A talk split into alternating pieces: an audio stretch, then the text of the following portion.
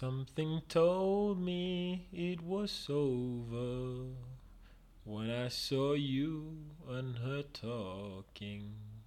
Something deep down in my soul said, Cry, girl. When I saw you and that girl walking around, I would rather, I would rather go blind, boy, than to see you walk away from me, child. So you see, I love you so much that I don't want to watch you leave me, baby. Most of all, I just don't, I just don't want to be free, no. Ooh-hoo. I was just, I was just, I was just sitting here thinking of your kisses and your warm embrace, yeah. When the reflection in the glasses that I held to my lips now, baby, yeah, yeah. Reveal the tears that was on my face, yeah. And baby, baby, baby, baby, I would rather be blind than to see you walk away. See you walk away from me. Baby, baby, baby, I'd rather be blind now. Bienvenidos a un nuevo episodio de ¿Pa qué opino? Si igual no me van a hacer caso. ah, ¿cómo les pareció mi hermosa y melodiosa voz cantando el clásico tema de Ira James titulado I'd Rather Go Blind? Y, mm, y hoy, hoy, ay mano, perdón, hoy estoy con las emociones a flor de piel. No, no, y toda esta semana, toda esta semana he estado con las emociones, no sé qué es, no sé si fue la... Si fue la farra que me pegué el fin de semana, si fue mm, la salida a montar bicicleta donde eh, se me disparó el instinto de supervivencia al límite porque hace rato no salía a montar y me puso a sufrir como creo que nunca había sufrido en una bicicleta antes a pesar de que había sido una vuelta que hace que hace tiempitos ya cuando cuando en mis años mozos la hacía mucho. Esta vez la sufrí uy huepucha Mm, o probablemente sea también que, que me reuní con mi familia, a quienes hace mucho tiempo no veo. No, o sea, no con mi mamá y con mi hermana con mi papá, no, ellos sí los veo todas las semanas, pero la familia, ¿eso cómo se llama? La familia extendida, no, la familia extendida son como los, los suegros y todas esas vainas, pero no. Ah, tíos, primos, primos segundos, sobrinos, no, sobrinitos no, pues hijos de primos, a la familia, que hace años no los veía. Y... Ay, arranquemos por ahí, pues a ver, les cuento. O no, les voy a contar todo el fin de semana para llegar ahí. A ver qué. Pues bueno, la farra, el viernes me pegué una farra en Bugaloop que tocó, que tocaron unas bandas buenísimas. No, bueno, no buenísimas, unas bandas muy buenas, muy buenas, que vale la pena, se las recomiendo. Tocaron Los Aguas Ardientes, muy divertidos, mm, así medio, ¿qué son eso? Como entre bluegrass y, y punk y ranchera, eso, bien, bien buenos, para que los oigan hoy. Oye, eh, Los Aguas Ardientes, entonces la farra estuvo buena el viernes y obviamente como estuvo buena la farra el viernes, pues, pues mano. y después de los aguas ardientes tocaron eh, un grupo que se llama Frente Cumbiero, donde, donde toca el percusionista, un percusionista que se llama Pedro. Pedro. Ah, se me olvidó el apellido. Pero el man es un berraco y el man lo he visto ya. Qué impresión. Como en cuatro bandas que he ido a ver distintas, el man está ahí. Yo, ya, pero este man, ¿qué? en todas las farras. Las últimas farras a las que he ido, el man está ahí en las bandas. Y el man toca, y el man toca buenísimo porque es puro percusionista así como de papayera. Entonces toca esos puros ritmos sabrosos, chirimi, eh, guabinas, nada, es sabroso. El man tiene harto, harto swing, harto, harto flow y harto sabor. Entonces también se lo recomiendo. Frente Cumbiero es, em, no sé, nunca los había escuchado, pero es eh, pura música instrumental así como de papayera, buenísimo. Los aguas ardientes sí tienen letras bien, bien irónicas, bien punquetas, bien chéveres. Entonces les recomiendo esas dos, son las dos bandas de la semana. No, la banda de la semana van a ser los aguas ardientes. Esa es la banda de, los, de la semana. Recomendadísimo. Búsquenlo en, no sé, yo creo que deben estar en Spotify y en YouTube.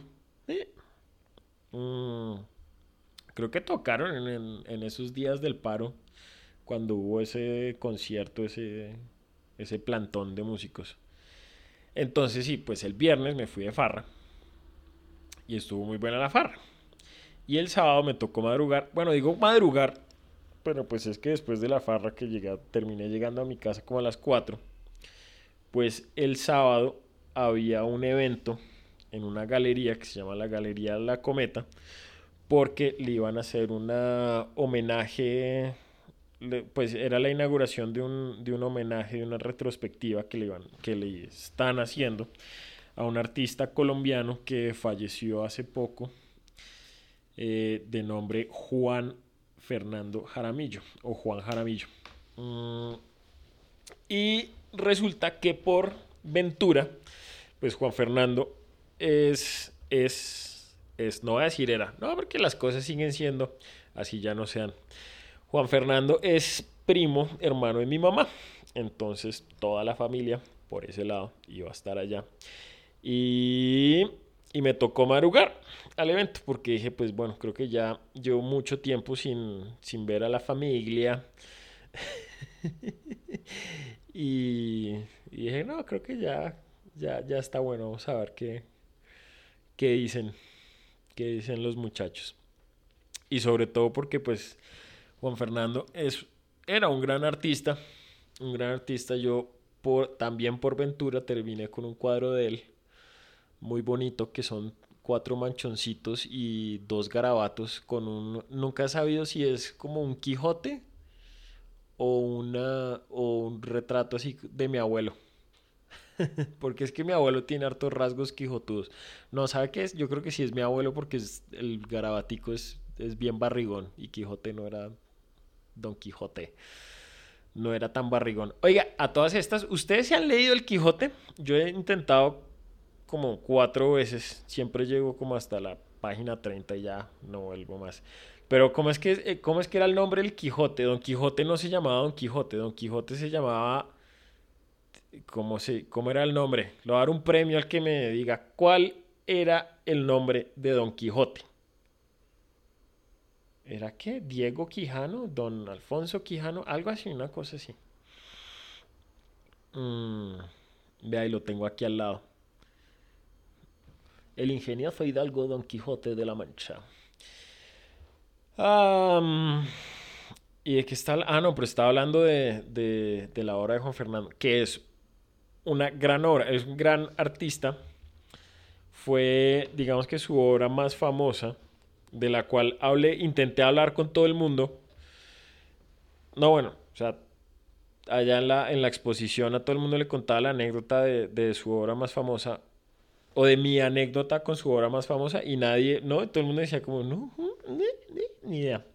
Y su obra más famosa fue una obra por la que ganó un premio que fue una un concurso que hicieron de, de, de del Banco Agrario una, una, no sé, pero fue un concurso del Banco Agrario. Y su obra se titula El, el Hermafrodita. Y es un cuadro. No, realmente no es un cuadro, es una serie de cuadros que todas representan exactamente el mismo sujeto.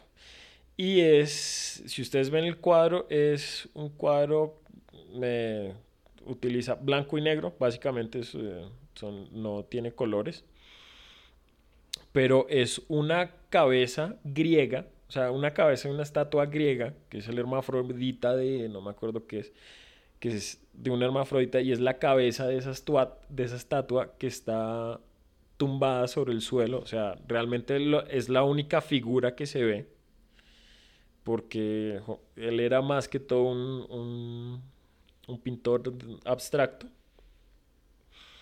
Y a como a tres cuartos, no, sí, como a tres cuartos, o sea, en el cuarto inferior del cuadro, pues está la cabeza un poco hacia la... no está centrada, sino está normalmente hacia uno de los dos lados, hacia la izquierda o hacia la derecha levemente.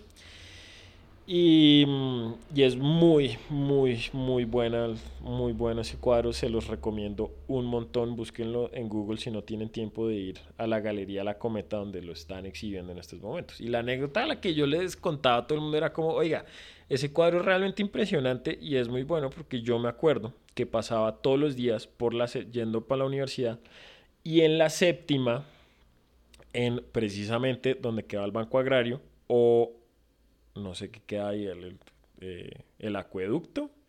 Bueno, en la séptima como con 20, con 20 pucho, con 23, con algo, había un mural muy grande que tenía ese, ese cuadro pintado. Era un mural gigante. Y, y nadie... No. Entonces le decía, oye, ¿usted nunca lo vio en la séptima? No, no. Entonces estoy comenzando a pensar que yo estoy medio chiflado.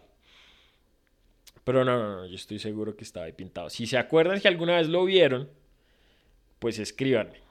Díganme, oiga, si yo me acuerdo de ese cuadro, yo me acuerdo de ese, de ese mural que estaba ahí en la séptima, como por cerca a las nieves, no, como por el Jorge Eliezer. Sí, era como por el Jorge Eliezer que estaba ahí el, el cuadro pintado. Entonces, pues la retrospectiva, la exposición la están haciendo ahí en la Galería La Cometa en la 94 con décima. Mm, pueden ir cuando quieran, se los recomiendo un montón porque de verdad la obra de Juan Fernando es gran, gran obra. Eh, pues lo que les digo, la mayoría de sus cuadros son abstractos, pero, pero eso no importa, eso no importa porque fíjense que estoy en estos días que publicaron o sacaron en el periódico que iban a hacer un curso de arte contemporáneo gratuito y del MoMA, del Museo de Arte Moderno de Nueva York, y yo me metí, me inscribí porque es un curso virtual. Entonces estoy viendo el curso y está bien simpático. Y mm, algo que me gusta a mí es escuchar a los artistas hablar sobre su arte. Rara vez, rara vez me gusta escuchar las palabras de un curador o de un crítico de arte hablando sobre la obra. Porque, porque yo les conté que mi primera, uno de mis primeros trabajos fue hacer traducciones del catálogo de una galería, pues precisamente esta galería, y cuando arranqué me provocaba pegarme un tiro porque porque los críticos de arte y los que escriben las reseñas y las, los resúmenes de las exposiciones y todas esas vainas tienden a utilizar un lenguaje que es tan pomposo y tan, tan enredado que, que uno le provoca, si uno no sabe qué hacer, mejor dicho. Rara vez, o sea, rara vez yo, no es que haya leído mucho, pero rara vez he leído una reseña de un crítico de arte o de un curador donde diga como, oiga, sí que, que, texto también escrito tan sensato, tan, incluso bonito. Pero como sacaron una, un libro, pues un libro en homenaje a Juan Fernando que se llama, que se titula Juro que no morí. Pues es el nombre de la exposición, Juro que no morí pues leyéndolo me encontré con una con una pequeña reseña que había hecho Eduardo Serrano, que es un crítico de arte colombiano, un extracto de un ensayo que me pareció muy chévere y se los quiero leer. Entonces, si no están muy aburridos a estas alturas del partido, les voy a contar. Les voy a leer. Porque si hoy tengo pereza, hoy no quiero pensar tanto.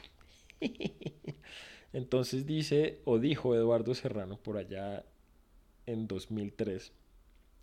La obra de Jaramillo no versa exactamente sobre la pintura ni da vueltas sobre sí misma en el vano intento de mostrar que lienzos, pinceles y pigmentos pueden cimentar un producto autónomo, válido por sí mismo.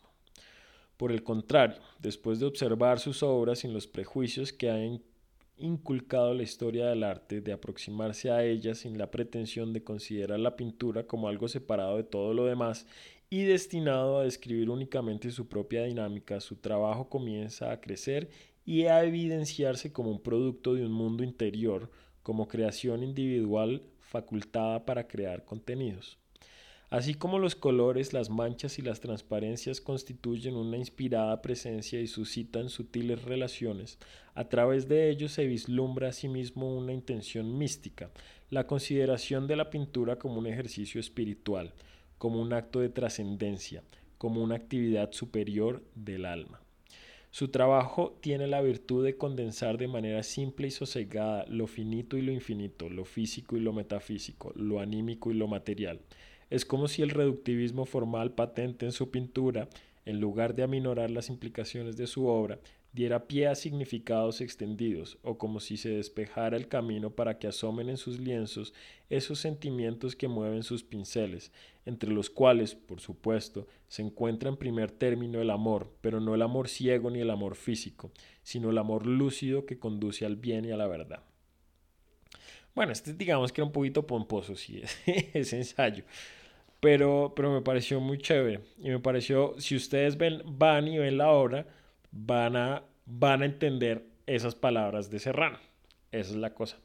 Van a entenderlo muy bien porque es que eh, hasta donde sé, Juan, Juan nunca fue una, un un pintor académico, nunca se entrenó en una escuela de bellas artes, creo, pues sí, que estudió, entró a la escuela de bellas artes de la Universidad Nacional, pero nunca terminó, se salió y, y conociendo a Juan, como lo conocí, yo sé que si se la pasaba era de, parranda allá en la Nacional y que le ponía poquita clase a las, a la, poquita atención a las clases. Ah, porque yo me acuerdo de Juan, si ustedes lo vieran, vieran a Juan Juan Jaramillo, personajazo. Completo y absoluto personaje. Es una de esas personas que uno ve y uno dice, este man vive, o sea, no vive en las nubes, vive, vive como si estuviera metido entre un sueño. No, eso, uno, uno lo veía y, y era como, como que, ¿cómo explicarlo? Era así como, como tan etéreo y tan descomplicado y despreocupado, como que andaba, como que flotaba. Así lo veía uno. Y mm, súper querido, una persona supremamente querida, eh, cariñosa y primorosa. Yo... Mm, era un, gran tipo, un gran tipo. Ay, mire, acá está, encontré otra cosita que dijeron, que dijo, esta vez no un crítico, mm, ni un curador, sino un poeta, el poeta J. Mario Arbeláez, que poeta, gran poeta nadaísta y también columnista de, ¿de dónde era que escribía? En El Tiempo. Y entonces también escribió sobre la obra de Juan, formas, uh, en la obra de Juan se descubren formas desatadas de cualquier preconcepto, el derrumbe en su arte de todas las estructuras, hasta de la pintura misma, a fin de establecer la liberación del ser de las servidumbres del espacio y del tiempo. Y eso, y eso sí me llegó a mí ahorita viendo la exposición. Hay un cuadro, que fue el cuadro que más me gustó. Obviamente después del hermafrodita, porque es que el hermafrodita sí es como su, su ópera magna. Pero hay un cuadro que era un abstracto, era un lienzo, era un lienzo grande, como de, no sé, yo creo que por ahí dos por dos casi. Em, pintado de, como de naranja, rojo, un rojo así mm, fuerte, muy fuerte, me causó una gran impresión. Como que, uff. Y, y en esto me hace pensar que es que la obra de Juan, o algo que, me he intentado yo desde que comencé a pintar, es eso. Como romper ese, ese esquema de... O no ese esquema, como romper con esa idea de, de crear una pintura que transmita ideas o pensamientos o conceptos, sino emoción pura. Entonces eso es lo que uno ve, lo, lo que yo vi en los cuadros de Juan, como que es, es pura emoción, no hay, no hay nada más, son puros sentimientos, es como si uno intentara describir, oh, de, oh el amor, la pasión, no, eso no se puede describir, o sea, hay que, uno lo ve y uno lo siente, es sentimiento puro. Entonces está bien chévere, pero bueno. Suficiente de arte por el día de hoy. No crean que este es, un, este es la parte 2 del especial de arte. No, señor. No, no, no. Esas se las estoy preparando. Y de hecho quise, quería hacerla, quería que este programa fuera eso, pero dije no, hoy no, tal vez no. Eh, porque les tengo preparada la parte 2 de, del especial de arte. Pero esa, yo creo que esta semanita o la otra se los, se los subo a, las, a la nube. Ah, y bueno, y entonces fuimos a la. A la. Ah, bueno, había, me tocó madrugar, madrugar a las diez y media de la mañana para ir a la, a la exposición. Y. Y, llegó mucha gente, mucha, mucha gente. Toda la familia a la que no veo hace años. Y. Y estuvo lindo, chévere. Hace rato no los veía. Estaba un poco nervioso como porque pues está, es, duré tanto tiempo tan desaparecido de esas latitudes familiares que como será que cómo cómo irán a reaccionar ante mi presencia entonces pues la incertidumbre me tenía un poco nervioso pero no todos súper queridos adorados divinos. Y me hicieron sentir muy recibido y con mucho cariño. Y me sorprendió gratamente y eso también generó muchas emociones. Y también pasó que pues precisamente al ser la inauguración de una exposición de arte pues siempre va a haber trago ahí corriendo y pues yo me tomé un par de cervezas y la empaté con toda y, y creo que eso también me, me puso los sentimientos a flor de piel. A flor de piel, pero no, siempre manteniendo la compostura, ya saben, acuérdense. Lo más importante es mantener la compostura. Y, y entonces me quedé pensando todo eso. Oiga, duré harto rato alejado de la familia. Creo que me sirvió bastante. Porque es que ah, ustedes saben cómo son esos rollos familiares, esos cuentos familiares. Uno, uno los ama, pero al mismo tiempo los odia. Eh, no tan, tal vez no tan fuerte, pero uno los ama, pero al mismo tiempo quiere ahorcarlos. Y, y nada le genera a uno más frustraciones y más desazones que la misma familia. Y yo creo que es porque es que uno...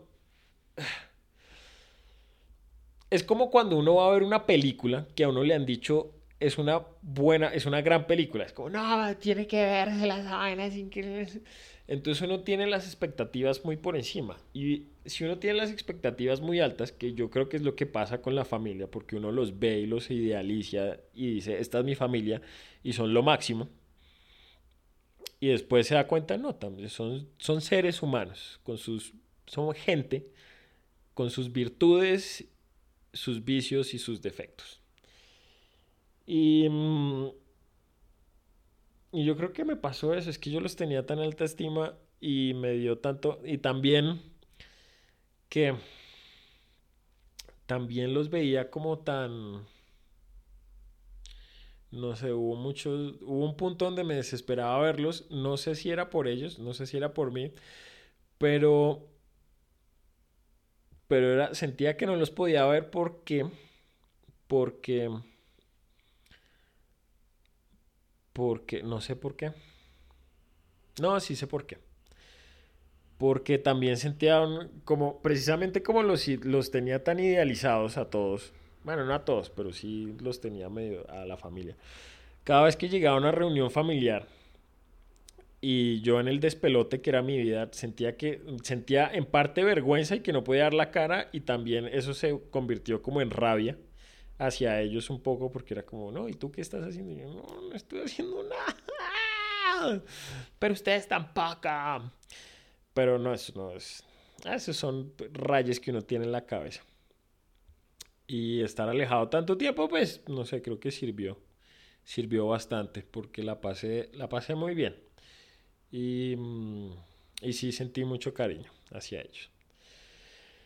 Ustedes cuéntenos, estimados oyentes, ¿ustedes qué rayes particulares tienen con sus familias? Porque es que, sí, es la familia, es muy bravo, mano. muy brava la cosa. Y entonces, sí, pues par de cervezas, la empaté y ahí seguí. Y el domingo, pues me pegué el viaje, el, la la, salí a montar bicicleta porque habíamos quedado, no, el domingo vamos a ir a montar bicicleta a hacer una vuelta.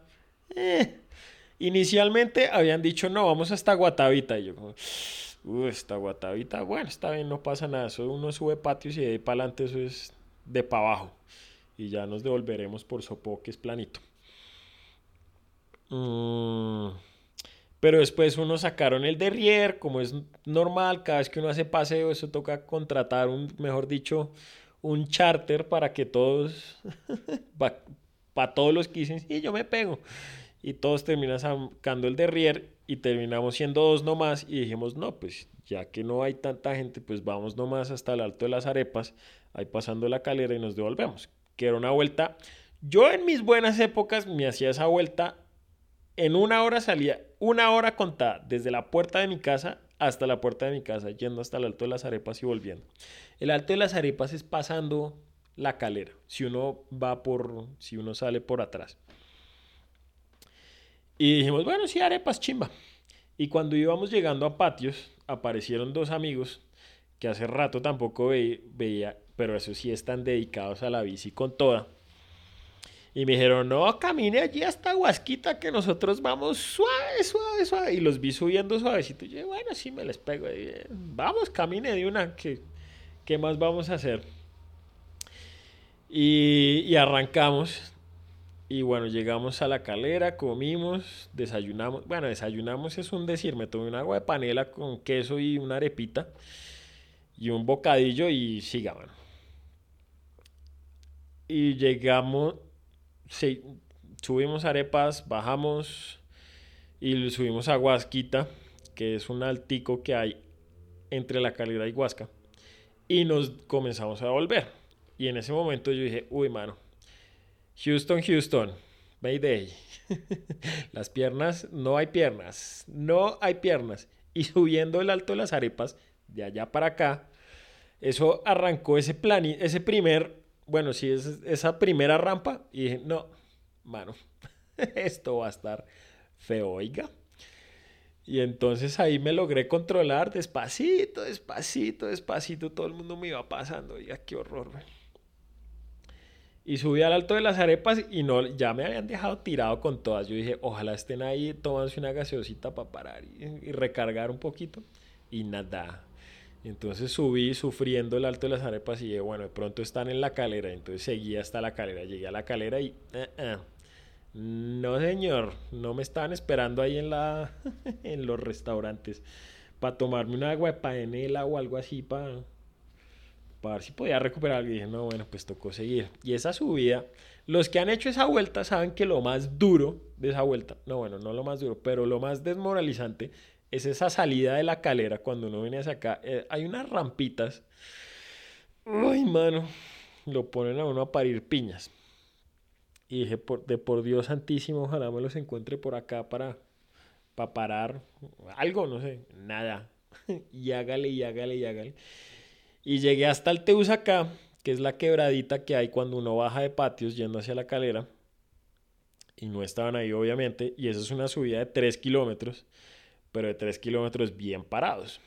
Y los que han hecho esa vuelta saben que esa es la parte más, ese es el crux de la ruta. Esa subida te usa acá. Y cuando arranqué a subir, ya las piernas me no. Me acordé de un amigo que haciendo esa vuelta, nos decía una anécdota muy chistosa. Él ya sabe cuál es la anécdota que va a contar. Pero me acordé porque es que una vez él su, volviendo, subiendo por el Teusacá en bicicleta, iba también en la inmunda. Y un tipo se estampilló, se, un man que venía bajando, se peló, se pegó un totazo el berraco. Y mi amigo dijo, bendito sea Dios, gracias, gracias puedo parar y ayudar a este tipo porque las piernas no me dan.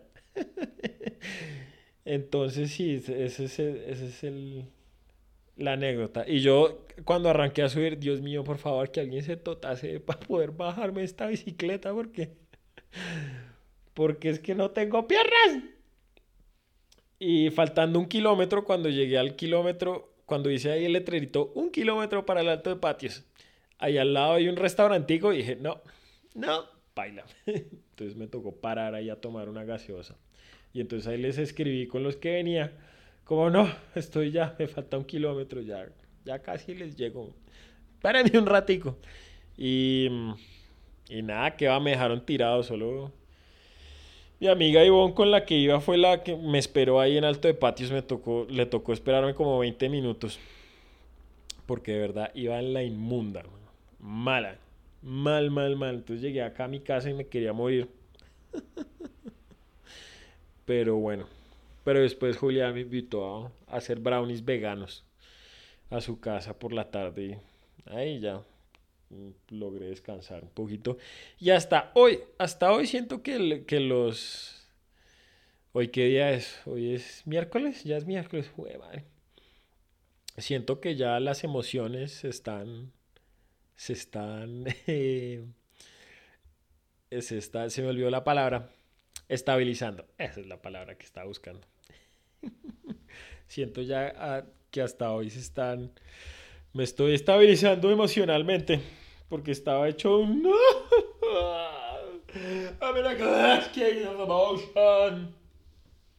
A ver, mil puntos para que me diga de qué película es eso. Eh, pues sí, así ha estado la cosa. Así ha estado la cosa. Y lo otro es que estoy pintando un cuadro. Es que no sé si decirles cuadros porque es que yo pinto sobre papel.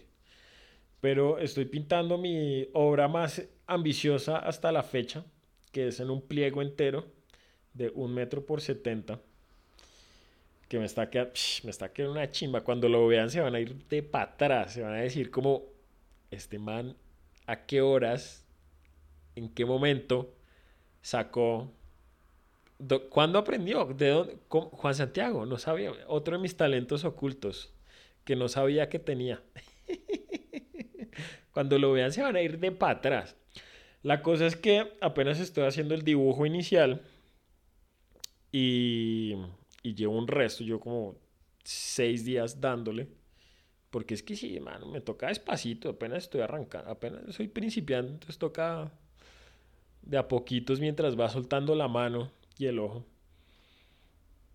Mm, y le doy de a poquitos y le doy de a raticos y, y entre más trabajo digo, más me falta. Huepucha. Cuando llevaba hasta hace como tres días lo veía y decía, uy, ya casi está llena todo este, ya casi, lo, ya casi acabó el fondo. Y, y no, va bien, ya, ya casi me puedo poner a pintar. ¿Y qué va? Apenas yo como, o sea, de la pintura completa lo que va a hacer, creo que llevo como el 15%. Imagínense, hace cuatro horas estaba diciendo, llevo como el 20%, ya voy en el 15% porque, uy, esa pintada va a estar dura, dura, dura. Si haciendo el dibujo nomás me he demorado un montón, la pintada va a estar un, va a estar demorada. Pero cuando lo vean, se van a ir de para atrás. Van a decir, Dios mío, Juan Santiago, No sabíamos, no sabíamos.